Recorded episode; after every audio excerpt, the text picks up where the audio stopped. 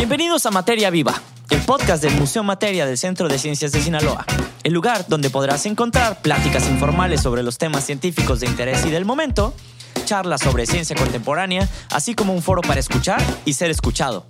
Invitados especiales, temas relevantes, siempre con tus hosts Ricardo Rubiales y Guillermo Peñarroja. Llegamos hasta tus oídos como cada semana gracias a Spotify. Síguenos para encontrar el contenido más relevante para ti y acompañarte a donde quiera que estés. En el episodio de esta semana tenemos a alguien muy especial, así que arrancamos. Y a mí me parece que eso también tiene que ver como compensarlo dos veces. Mira, un sesgo cognitivo del que yo quería hablar hablando de este tema era la tendencia, eh, fíjate, en no calcular el peligro. Y hay una idea muy fuerte de distorsión en cuanto negamos la, probabilidad negativa, ¿no? Es, nuestra, es nuestra tendencia a, no, a no, no captar como demasiado bien los riesgos y, y los peligros. Eh, es mucho más probable, por ejemplo, ¿no? Es más probable morir en un accidente de coche que en uno de auto. Ustedes lo saben, ¿no? Y es mucho más fácil morir bajando una escalera que en un acto terrorista. Pero evidentemente la gente le tiene mucho más freaky a la religión o al terrorismo que a las cosas de la vida diaria. Y bueno, también esto de no ver eh, las consecuencias y no calcular el peligro, pues a lo mejor tiene que ver con el tema del COVID-19, ¿no, Guillermo? Creo que hay muchas personas que no lo dimensionaron bien la realidad Fíjate qué fuerte esta distorsión. Yo creo, yo predigo que esto va a pasar, ¿no? Con el escenario que yo veo, pero no creo que vaya a ser tan grave, o no creo que vaya a pasar, o no creo que. Y ahí un poco eh, nos tomó, o como el caso del doctor genetista en China, que ustedes mm. saben, hace el experimento genético sobre las gemelas, tratando de volverlas inmunes al VIH. De verdad, parece que él no lo piensa. O sea, cuando tú ves que él mismo va a presentar al Congreso de los Doctores su investigación, pues él no ve la circunstancia, ¿no, Guillermo?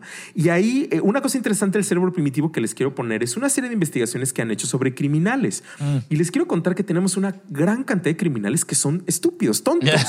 es decir, eh, es gente que pone su nombre las cosas. Eh, es no, no, en serio, es gente que hace los errores más, más absurdos que a nadie se le pudieran ocurrir. Y bueno, mucha de la investigación nos habla de estas cosas. No, no, no pensé que en realidad fuera a pasar. Y tenemos muchos accidentes mm. y muchas circunstancias que están relacionadas con eso. Sí, con, no asesorar bien el riesgo, ¿no? Pudiera decirse de alguna manera. Creo que es como una manera muy gringa de decirlo. Em, que tiene que ver también con un procesamiento tan sencillo como el de cruzo la calle o no. Eh, y refiriéndome a... Tu cerebro tiene una velocidad de procesamiento increíble y de toma de decisiones, que un ejemplo que no les voy a dar muy largo de un proceso ingenieril es cuando cruzas la calle. Eh, tu cerebro en lapso de segundo tiene que decidir si alcanzas a cruzar o no. Lo que no te das cuenta es que detrás del cruzo o no cruzo, tu cerebro hizo unos, una serie de cálculos enormes para decir sí o no. Desde decir, bueno, peso tanto, me conozco hasta aquí, el carro viene tan rápido, tan lento, lo veo, no lo veo, eh, traigo algo en las manos, no traigo algo en las manos, no traigo tenis, traigo, traigo tacones. Es una, o sea, cuando empiezas a enlistar, hay veces que los factores llegan a o sea, alcanzan como 25 cosas que tu cerebro hace en medio milisegundo. Entonces, cuando lo ves así, de repente dices, bueno, entonces, imagínate, llévalo al, tema de los cuates de la, de, la, de los que están en la cárcel, que de repente están haciendo el crimen y dicen, ¿Sabes qué estaría chido? Voy a poner mi nombre aquí. o sea, todo lo que tuvo que haber pasado por su cerebro para llevar a la decisión de sí hacer lo que hicieron. Y no, refiriéndome al crimen, refiriéndome a lo que... Sí, sí, totalmente. A ponerlo, ¿no? Pero tenemos casos muy, muy serios. Digo, ustedes pueden buscar ahora que mencionabas Netflix, me parece que acaba de poner, bueno, hay muchos documentales, pero hay una historia que se convirtió en una película muy famosa con, con estos actores eh, muy famosos. La Roca, creo que se llama uno de ellos, y Mark Wahlberg, que es la historia de unos físico-culturistas que mataron a un ah. hombre con mucho dinero en Estados Unidos. Pero la verdad es que la historia real, o sea, no, no he visto la película, pero la historia real es que ellos eran muy, muy, muy tontos. Muy. Es decir, hacen cosas como que empieza, uno de ellos empieza a quemar las partes de él eh, en, la calle, en un asador como de comida. Eh, eh, o sea, hacen cosas muy raras y tiene que ver con esto de que ellos no miden el, peligro, no lo tienen medido. Y creo que es, interesante pensarlo porque otra vez nos regresa. Digo, en Europa les quiero con nada más rápido contar. Hay un grupo de, de personas que tuvieron que hacer un video para niños de formas de morir con ah, Sí, sí, sí, sí, lo he visto. Y se hizo un videojuego. ¿se acuerdan? Sí. Se hizo un videojuego de que si estoy junto al, tren, ¿no? Y el globo se me va, no voy a buscar al globo. No, no, no, lo hago. No me cruzo, no conecto el cable. Sabes, cosas que a lo mejor tú dices, bueno, esto sería muy típico y tendría que ver con educación como, bueno, pero esa educación y esos niveles de riesgo se construyen, eh, digamos, con la edad y con el tiempo y hay que estar muy conscientes de que existen. sí, sí, lo quieren buscar. De hecho, se llama Dumb Ways to Die DUMB, sí. Ways to Die. Exactamente. Este, son hiper famosísimos, Ricardo. Hicieron más videos a partir del primero. Es, desde 2012, ¿no? Para que se den una idea. Está genial. hicieron video, hicieron juegos, hicieron todo. Pero eh, el, el, por qué se creó es lo interesante. Porque tengo entendido que lo hicieron este, para una empresa de, trenes. Sí, es para una empresa de trenes porque tenían muchísimos accidentes. Sí, y, el, y las gentes de los trenes decían, esto ya no puede pasar. ¿Qué pasa en la mente de la gente? O sea, ¿qué sucede? que tenemos tantos accidentes. Ahora, Ricardo, a mi pregunta aquí sería, si creen que con esto íbamos a ayudar, tenemos un programa en, no me acuerdo si History Channel o no sé cuál de los channels ya, este, se llama Mil Maneras de Morir. Ah, bueno, sí. O sea, estaba buenísimo en el sentido de, hay unas cosas que dices, ay, qué tontos, pero hay que regresar al pasó.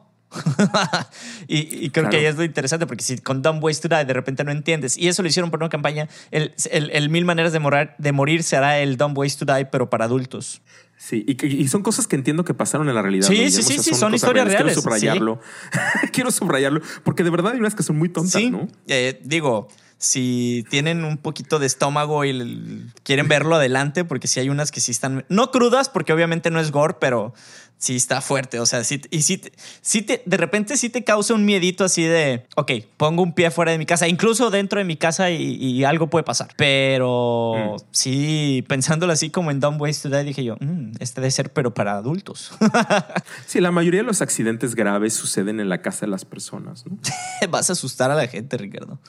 no, no, o sea, no, no los asusto, pero digo, hay que, hay que reflexionar un poco. No, no lo hagas tan eh, inmediato, tan visceral. Lo que, lo que hablamos del cerebro primitivo es, el cerebro reptiliano es muy automático y muy instintivo y quiere reaccionar. Yo te diría, haz que el cerebro reptiliano se detenga un momento, y reflexione el aquí y el ahora y creo que las, las, las reflexiones más pensadas son mejores, ¿no? Siempre. Es que el, el, el problema reside en el pensar. claro. porque por eso estamos buscando los pedagogos contemporáneos que los niños piensen, ¿no? Es lo que nos interesa, no, no que no. Está bien, mira, ya somos un 70% de la población que no va a tener esa habilidad muy desarrollada, pero tenemos fe en el otro 30. que, sí van a poder. Yo creo que hasta siendo adulto puedes aprender. Yo creo que sí se puede. sí, el tema es que haya pedagogos para nosotros o que estemos dispuestos a aprender. Y ahí, ahí. Bueno, ese es el tema interesante. Ese es un tema. Ese es un tema. Entonces, bueno, ahí están algunas, algunos de los sesgos cognitivos. Digo, hay una lista enorme, que, que, podríamos ir viendo, pero me parece que es interesante, digamos, eh, verlo, porque son sesgos que de pronto nos van acompañando, ¿no? Voy a mencionar dos para cerrar, Guillermo, si te parece bien. Eso, perfecto. Uno es el de observación selectiva y tiene que ver con, fíjate, yo, por ejemplo, me accidento, ¿no? Me fracturé una mano y de pronto salgo a la calle y empiezo a ver mucha gente fracturada. Y mucha gente con no sé qué. Y empiezo a decir, bueno, esto es como una moda, ¿no? Y, no tiene que ver con que sea una moda, pero tiene que ver con que yo veo lo que quiero ver. Otra vez es un poco el sesgo anterior, pero está muy relacionado conmigo, con lo que a mí me gusta, con las cosas que yo entiendo.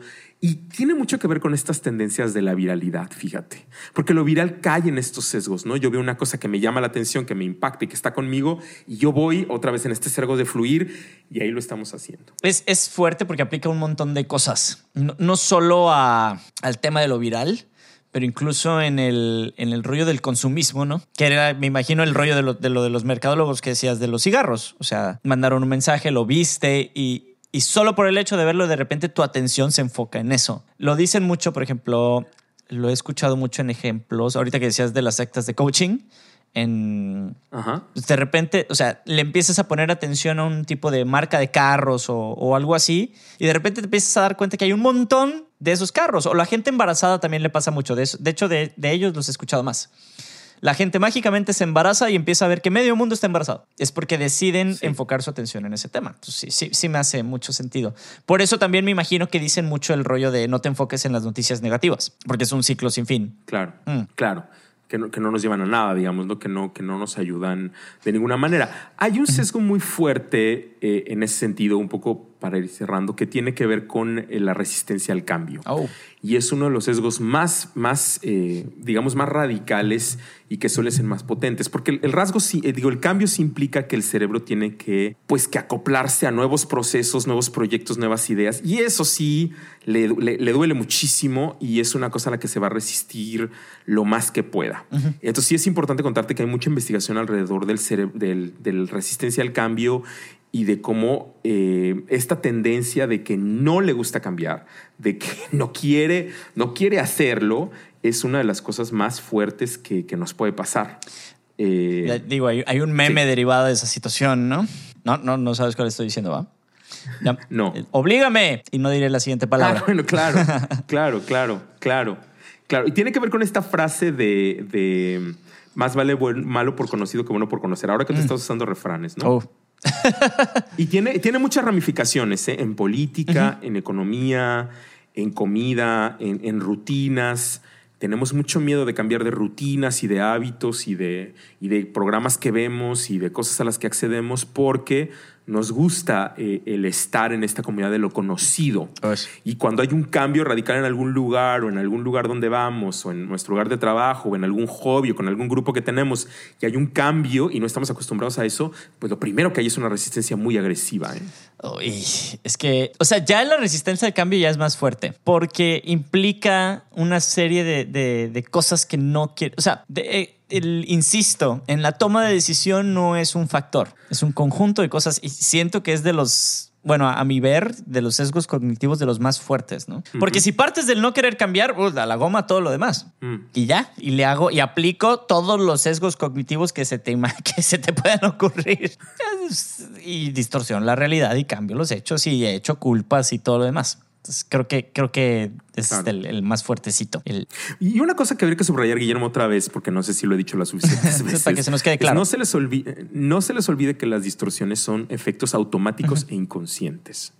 O sea, no es una cosa que pasa necesariamente por mi filtro, digamos, de lo consciente y suele ser mucho más rápido, mucho más, eh, digamos, visceral y mucho más inmediato. Por eso es que los sesgos son tan fuertes, porque yo necesito esperarme y, manejarlo de otra manera. Y suele pasar que de pronto pasé una situación, respondí con un sesgo muy marcado y después me di cuenta, ¿no? O sea, no, no, fue, no fue en ese momento, fue después y ahí es donde tengo que estar claro en cómo está sucediendo, ¿no? Y hay algunos que están tan interiorizados y tan automáticos como el del cambio, en el que siempre voy a tener una resistencia y nunca me voy a dar cuenta que esto es, esto es una realidad falsa, no es lo mejor para mí. ¿No? Mm, es, es, es, que es justo eso. O sea, el para mí, en el, en el, es lo que te decía desde el principio, en el tema donde ya pones posturas eh, personales, pues porque a fin de cuentas eso somos, em, nosotros como humanos somos los que lo empezamos a hacer más complicado de lo que ya es. Entonces eso es lo que eh, habría...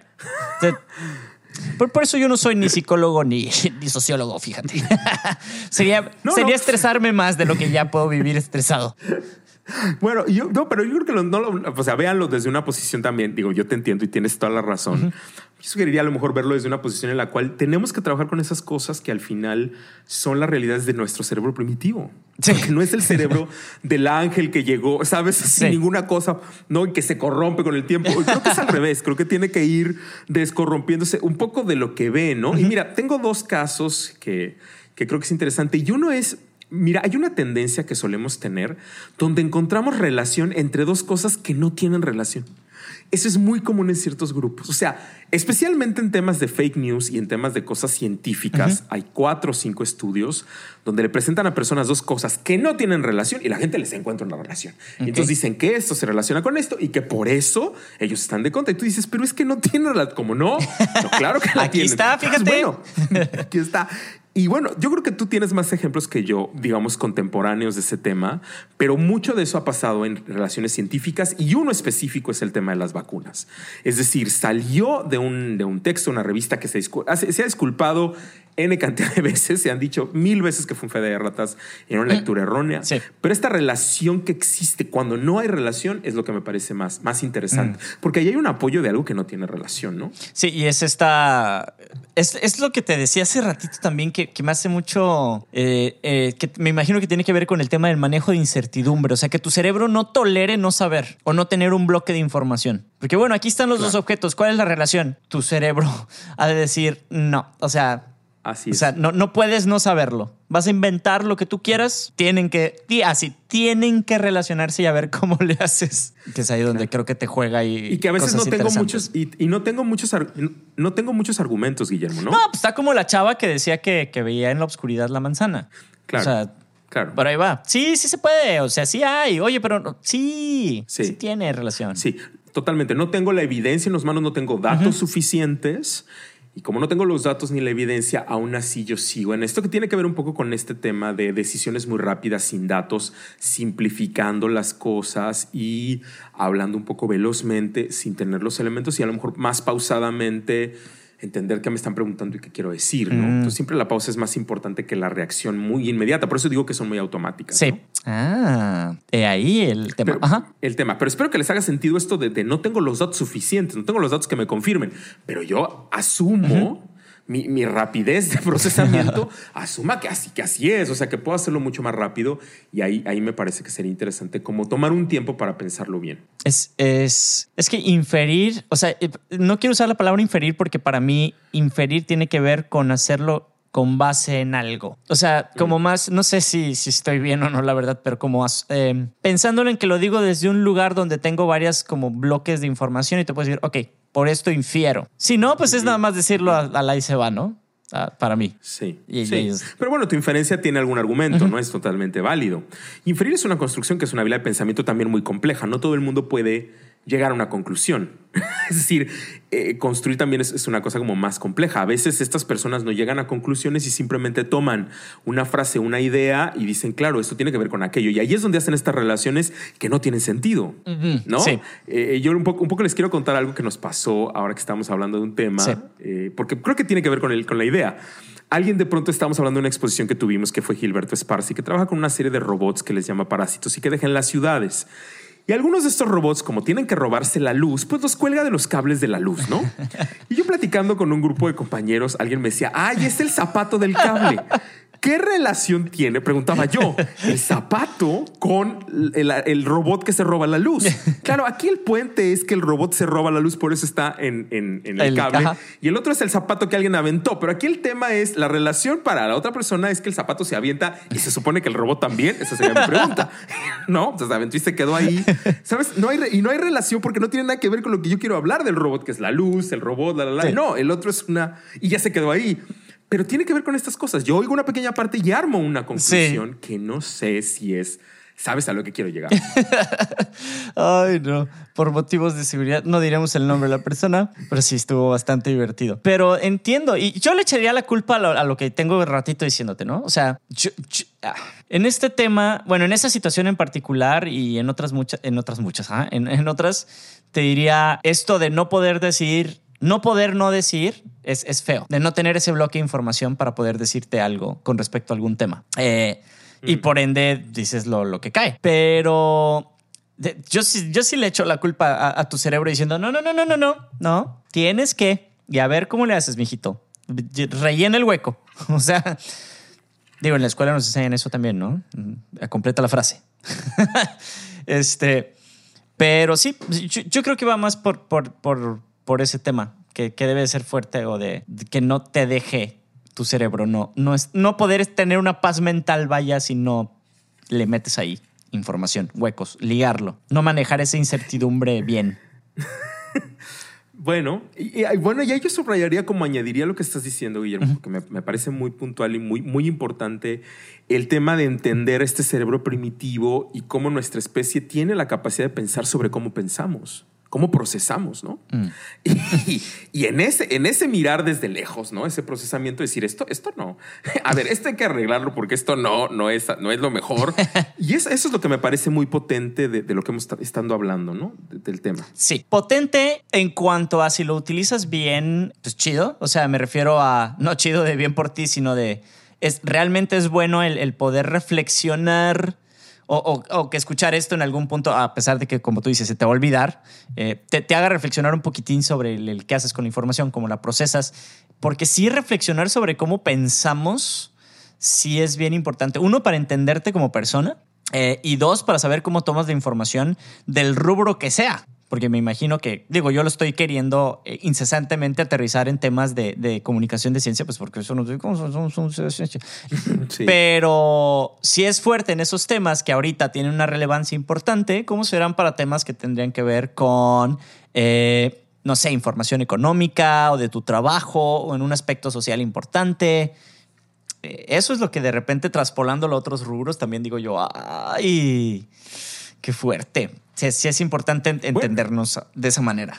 Yo creo que ahí también, o sea, hablando de lo que tú dices y, pensando en este tema de los museos de ciencia, bueno, pues ahí, Guillermo, me parece que esas son el tipo de cosas que tendríamos que poner al principio, lo que habíamos hablado antes con el tema de la manzana y la chica. Y nuestra manera de mirar el mundo no necesariamente científica, no de nacimiento, ¿no? Mm. y, tenemos que aprender a mirarlo de manera científica y a construirlo de manera científica, porque no, no llegamos al, descubrimiento y al celular a partir de nuestro nacimiento hace cientos de años. No sé si me explico. hay un proceso donde miramos cómo pensamos, observamos que nuestra manera de entender el mundo a priori no era la, construcción de la realidad que queríamos hacer, mm. no era lo que nos servía para entenderla, no era la manera como lo queríamos hacer. Y bueno, fuimos descubriendo otras formas y creo que es importante como ese ir y venir, que me parece que no enseñábamos antes porque estamos enfocados en los contenidos porque al fin y al cabo, como tú dices, es una cosa de pensamiento, pero también un pensamiento que te implica, no siempre yo veo desde el lugar adecuado la información que tengo sobre el mundo, ¿no? Ni de manera química, ni de manera física, ni de ninguna manera. Sí, que es fuerte porque también eh, pensándolo de esa manera, discrepas mucho con lo que he estado escuchando recientemente. No, no recuerdo exactamente de quién fue, te digo, en este ya el mundo de los webinars ya hace que cruce un webinar con otro. Tengan cuidado, amiguitos. El, alguien mencionó que nosotros como seres humanos es natural que queramos ver el mundo de manera con el pensamiento científico. No sé si lo dije del todo bien. Pero sí, o sea, sí. usaron esa frase de que desde chiquitos nosotros ya estamos como predispuestos a pensar de manera científica, que es más bien el sistema escolar y otros factores sociales que ya dependiendo pues, en qué parte del mundo estés pueden variar. Eh, pero que así, así nacíamos y yo. Y ahorita con lo que me dijiste, sí, también mi cerebro así, puse la cabeza de ladito así como de... Mm". No, me sorprende muchísimo en el sentido de que a lo mejor se refiere Vamos a ver, vamos a tratar. Sí, encontrar un punto, ajá. Creo que se refiere, o yo interpretaría que se refiere a que los seres humanos siempre construimos hipótesis. Eso es verdad. Siempre construimos una búsqueda de sentido a las cosas. Eso también es cierto. Ahora, el siguiente paso es no siempre buscamos evidencia para conformar lo que creemos. Mm. Es decir, yo sí construyo una opinión y una hipótesis, eso claro, pero no necesariamente eso yo lo compruebo. Esto me parece que es muy importante. Y en los estudios sociológicos que tenemos de los últimos años, aquí ya es donde voy a tratar de, poner una postura más basada en evidencia. Lo que sabemos es que muchas personas, por ejemplo, Guillermo, con temas de salud personal, o sea, de su salud, eh, tienen muy pocas decisiones con datos específicos que ellos evalúen la mayoría de las decisiones de su salud o de personas que son cercanas a ellas son porque el doctor en quien ellas confían se los cuentan, porque su tío, que es primo de no sé quién, se los verificó, porque alguien lo legitimó, pero no hay un proceso donde me voy a sentar, voy a poner los datos, voy a verificar no sé qué, voy a ver el metodología y voy a decidir. A lo mejor tú me dices, oye Ricardo, pero es que yo te diría, ese para mí es pensamiento científico, No sé si lo estoy explicando. Para mí eso es pensamiento. Yo tengo los datos aquí, tengo esta opinión, tengo esta otra, tengo estas posibilidades, estos escenarios, estas consecuencias de estos escenarios, y esta es mi decisión informada. Voy a usar esa frase que odio, que tú sabes que odio, pero la voy a usar voy a tomar esta decisión con los datos y con la evidencia, y eso me parece pensamiento científico. A mí me perdone la persona que lo dijo, eso no es real en nuestros adultos. Esas decisiones no se toman así. No tomamos decisiones tan pensadas ni con tanto tiempo. Creemos que esta es, este es una distorsión. Me llevaste a la última distorsión que es, fíjate, una enorme cantidad de nosotros tenemos una ilusión del conocimiento. Creemos que tenemos más conocimiento del que realmente tenemos. sobre muchos temas y creemos que sabemos mucho más de lo que realmente sabemos. Eh, mm. Y tiene que ver mucho con, con decisiones donde yo digo, ay, no, claro, esto, esto es muy rápido y es muy evidente. Y en realidad no, que tiene que ver con el error, ¿no? Yo creo que tengo ciertas cosas y me doy cuenta que no las tengo. Uf, uf, uf, sí, que es, que es otra vez este tema también del escalador Kruger que hablamos en el episodio pasado y demás. Pero. Exactamente. Sí, sí, por eso te digo que, que sí me hizo ruido y entiendo la parte de la hipótesis. Ahora también te diría que hay una mezcla que, en lo que platicabas ahorita entre pensamiento científico y método científico, que, no necesariamente una lleva el rigor del otro. Es lo mismo, totalmente, totalmente. Y a lo mejor él también está como viendo esas dos cosas, pero desde mi punto de vista, el pensamiento como tal tiene que ver con mirar el mundo desde un lugar específico que se acerca a las disciplinas, ¿sabes? Mm. Y que se acerca entonces desde los lugares de cómo hay muchas dimensionalidades o, muchos, o muchas maneras de acceder a lo que estoy viendo, a esta problemática, lo voy a pensar mucho más desde el pensamiento complejo, ¿no? Pero eso tiene que ver con un contexto y que tiene mucho que ver con la información. A mí me parece que el pensamiento científico es fundamentalmente crítico. ¿No, Guillermo? Mm, o sea, pregunta, si, este, si esta evidencia o este fenómeno que estoy viendo, ¿no? Este fenómeno como tal, y yo quiero saber de dónde viene o cómo es, cuáles son sus orígenes, de cuáles son las circunstancias que, que, lo generan y un poco predecir qué podría suceder, ¿no? Me parece que habría estas cosas. Y en eso habría una serie de hipótesis que yo haría, que me llevaría al método, ¿no? Haría una serie de hipótesis y una serie de evidencias. Pero creo que la forma de aproximación es siempre una aproximación crítica. Sí, es... es... No una... Claro, no una, no una aproximación inmediata, instantánea ni visceral. No, menos visceral. Eso es... no, no sé si pudiera decirlo así. A lo mejor estoy diciendo una mega pero sí siento que no, puedes ligar, lo, o sea, decir algo visceral o, emocional, por decirlo de alguna manera, con respecto al pensamiento científico. Ahí yo sí te diría, está complicado, o lo veo complicado, ¿no? Eh, o un pensamiento automático, con un sesgo inconsciente, donde yo reacciono sin tener la información y sin primero tener una postura crítica a lo que me están diciendo y lo que está pasando. Porque creo que el pensamiento científico implica una duda, ¿no? de entrada, digamos, una hermenéutica de sospecha de, a ver, esto, esto, de dónde, esto de dónde y cómo está funcionando. A mí me parece que por ahí podría venir y entonces yo tengo que analizar datos, construir mis hipótesis y bueno, reflexionarlo. Yo no creo que los niños tengan ese nivel crítico todo el tiempo. Me parece que estamos hablando de otro proceso de aprendizaje distinto, donde, claro, por supuesto que hay muchas experiencias de construir hipótesis y hay muchos esquemas de comprobación, pero creo que hay mucho de pedagogía del asombro y mucho de otro tipo de acercamiento, donde, claro, no está mal que yo construya mis primeras hipótesis a partir de ciertos argumentos que no tienen que ser exactos. Yo no le pediría a un niño de cinco años que me explique física. No, sé si me explico. Está bien que tenga ese... ese ¿Cómo funcionan las computadoras cuánticas? Dime. Claro, no, yo quisiera que tuviera una primera explicación, que tuviera una hipótesis y luego que pudiera cambiar. Yo preferiría que él tuviera, fíjate, hablando de pensamiento científico, un pensamiento flexible, mm. que se diera cuenta que su manera de acceder cuando tiene evidencia contraria tiene que cambiar. Eso me parece más científico, ¿no? Sí, eh, y sobre todo porque tiene que ver con este tema de la ciencia siempre se construye sobre sí misma, ¿no? Eh, tengo un pensamiento, tengo esto, me dio este resultado, tengo este nuevo bloque de información, lo cambio o no lo cambio, le, le adecuo o no le adecuo, superpone lo que yo tenía previamente, sí, bueno, ni modo, es la evidencia, es la manera de pensarlo, ya hice todo, todo este análisis, crítica, etc. Vámonos, lo que sigue y creo una nueva base para mi siguiente pensamiento, experimento, etcétera, etcétera, etcétera. Y en ese caso, hablando de este tema de la información, otra vez yo diría, bueno, en esta ilusión del conocimiento, pues nosotros tenemos muchas personas a nivel científico que han predicho, si puse esa palabra que no debería usar, pero la quiero usar, muchas cosas que no pasaron. ¿No? Mm, en el sentido científico. Teniendo información. claro, claro. O sea, en el sentido de decir, bueno, eh, lo que va a suceder es esto. Eh, pronosticadores eh, digamos, muy específicos que hicieron predicciones. Por ejemplo, si hubo una predicción específica del número de genes que teníamos, que al final no fue. Oh. Sí hubo una serie de predicciones con respecto al agotamiento de recursos naturales, que al final no fue. Si hubo una predicción en el sentido, por ejemplo, las computadoras que juegan ajedrez, que no fue tan exacto. Y otra vez yo regreso, ¿no? También este sesgo nos hace pensar, bueno, el procesamiento del cerebro siempre tiene un lugar donde yo predigo desde donde yo estoy, mm. con los datos que yo tengo, pero no necesariamente. Y esta vez la discusión que teníamos de posverdad, ¿sabes? O sea, ahí es donde del tema que es muy difícil en este tema cartesiano de que existe esa joya final del videojuego que es inmaculada, intocable intransformable, inmutable. Pues no necesariamente, porque todo depende mucho de los datos que tengo, desde dónde lo digo, de mis propias experiencias y claro, estas cosas que me permitieron decirlo, pero que al final no fueron correctas, ¿no? Y es un poco la discusión que hemos tenido tú y yo sobre la curva famosa. Ah, exacto. Y que todo el mundo me dice, a los que me están escuchando, todo el tiempo me dicen es que la secretaria cambió, es que fue lo del día pasado, es que el señor no puso los datos. Y yo digo, ¿en qué organización más caótica estamos? que no podemos tener un número tan simple. No son miles de miles, son 100, 200. Bueno, y son discusiones que tengo todos los días, pero tiene que ver con esto de, pues si los datos están incorrectos, hay algo ahí, ¿no? O tengo estos datos y con eso hice esta predicción, digamos, no funcionó. No, y no está funcionando. y tan no está funcionando que estamos viendo un cambio en los números muy drástico y muy fuerte y muy rápido. Claro. Que es lo que da un poquito de miedo. Entonces ahí está, ¿no? O sea, creo que es importante también hablar de esto en ciencias, también para ser como mucho más flexible, porque creo que si hay un modelo en, la versión del, del, siglo XX donde todo estaba definitorio y absoluto y van a suceder las cosas así, no están sucediendo exactamente así siempre, no en todas las ocasiones, no de la misma manera.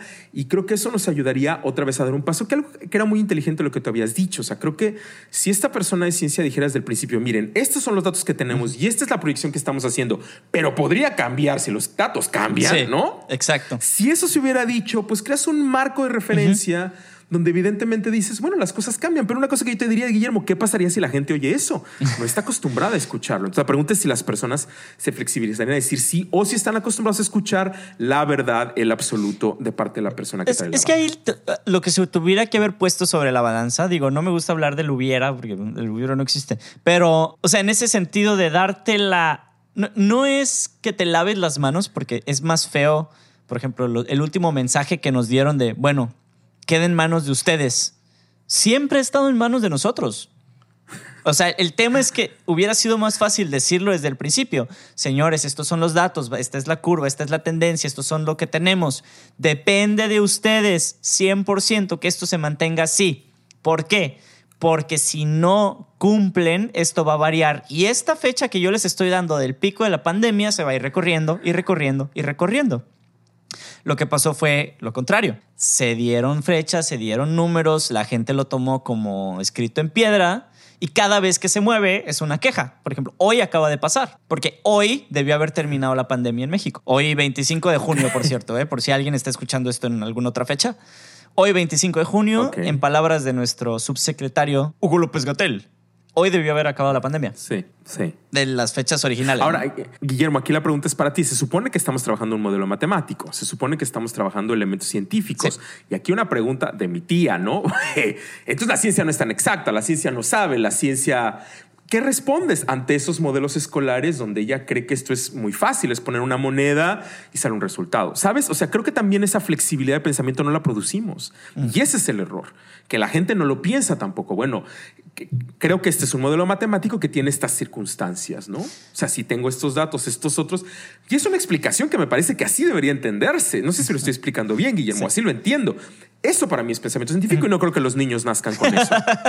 ¿Cómo no? Yo te, juro, desde que salen, salen, o sea, bebés nacidos en la pandemia, pandemials, lo escucharon aquí primero, pandemials, este, eh, salen pensando. Mamá, no dejes que te pongan el de la temperatura en la cabeza. Te, están irradiando. Te va a cocinar el cerebro. Ah, porque el modelo matemático que están utilizando es incorrecto, mamá.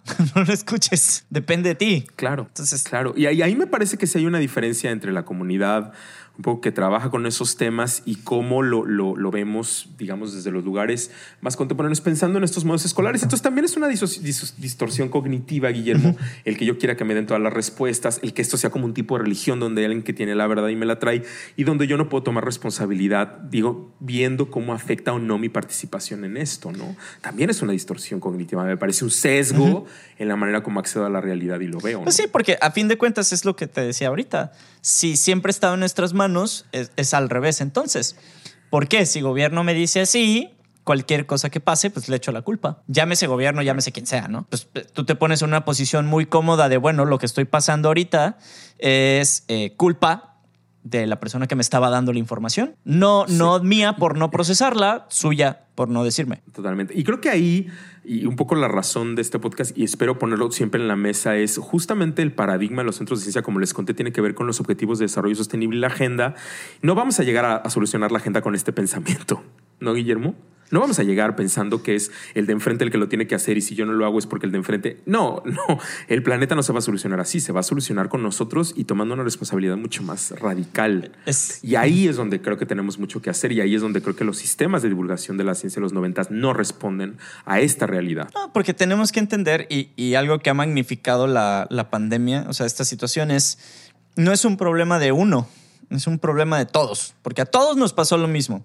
Aquí lo que hizo muy evidente también es, si, si siempre se ha remarcado que el aspecto sociocultural y, geopolítico marca diferencias eh, sociales o las que ustedes quieran poner sobre la mesa fuertes, ahora que nos pusieron a todos en el mismo terreno de juego, se volvieron a marcar más incluso. Entonces mm. es fuerte porque tendremos que entender que es un problema que nos pegó a todos y entre todos pudimos haber salido del problema más fácil. No lo hicimos así. Mm. Entonces ahí sí estoy muy de acuerdo con lo que esta chava del ICOM, eh, que es el Consejo Internacional de los Museos, para que los escuchan por primera vez, decía que entonces no hemos aprendido la lección después de varias pandemias porque seguimos actuando de la misma manera como sociedades globalizadas. Quiero hacer mucho énfasis en esto. Sí. Entonces, realmente que... Sí, Bueno, pero Guillermo, ahí estamos hablando otra vez de pensamiento, ¿no? O sea, yo sí estoy de acuerdo con Onesco en que aquí la clave es la manera como pensamos y cómo abordamos la realidad. Y por eso son estos temas tan densos que se tienen que hablar, ¿no? Yo en educación, otra vez insisto, los contenidos ante las distorsiones cognitivas, perdónenme, no son fundamentales. O sea, lo siento muchísimo.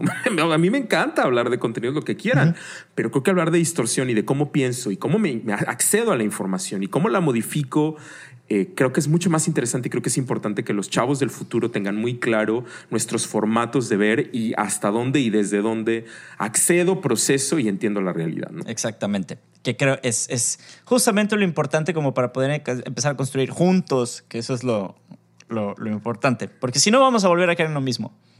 Podemos arreglar el pensamiento, podemos tener eh, un montón de cosas más, pero si no empezamos a trabajar otra vez, si ya nos globalizamos en todo y estamos hiperconectados y tenemos todas estas herramientas y seguimos trabajando cada quien por su lado, va a ser exactamente lo mismo.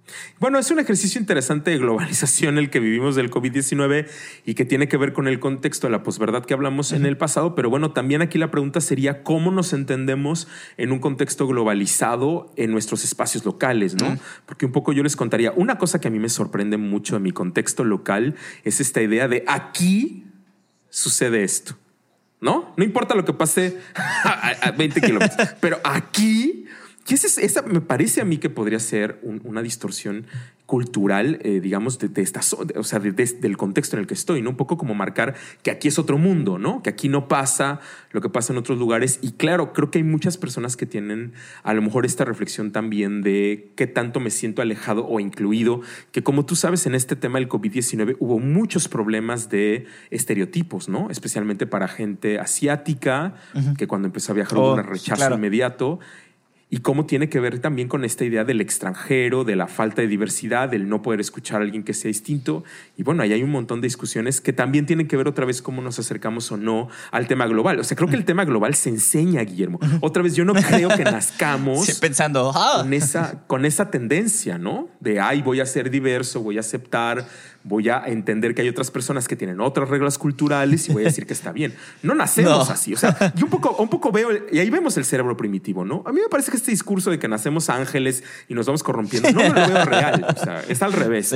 Creo que nacemos bastante primitivos, bastante chimpancés y ahí vamos, ¿no? ahí. vamos. Eh, digo, sin ofender al chimpancé, perdónenme, pero ahí vamos eh, un poco pues eh, mejorando y entendiendo y aprendiendo. Pero sí, es, justamente eso. Y aplicado a lo que acabas de decir, me hace todo el sentido del mundo, ¿no? Este tema de no nacemos globalizados o con este pensamiento global. No. Eh, y es precisamente donde, aunque me pese, bueno, no, esta no me pesa, fíjate, la, la respuesta que me pesa es la de todo es cultural, pero que la respuesta a todo sea mejorar la educación es lo que nos puede llevar a tener un pensamiento científico, Ah, que ojo, yo creo que hay mucha gente que piensa que, cuando decimos pensamiento científico nos referimos a, bueno, que nuestros niños todos vengan de batita y que tengan los lentes y que tengan su microscopio a todos lados.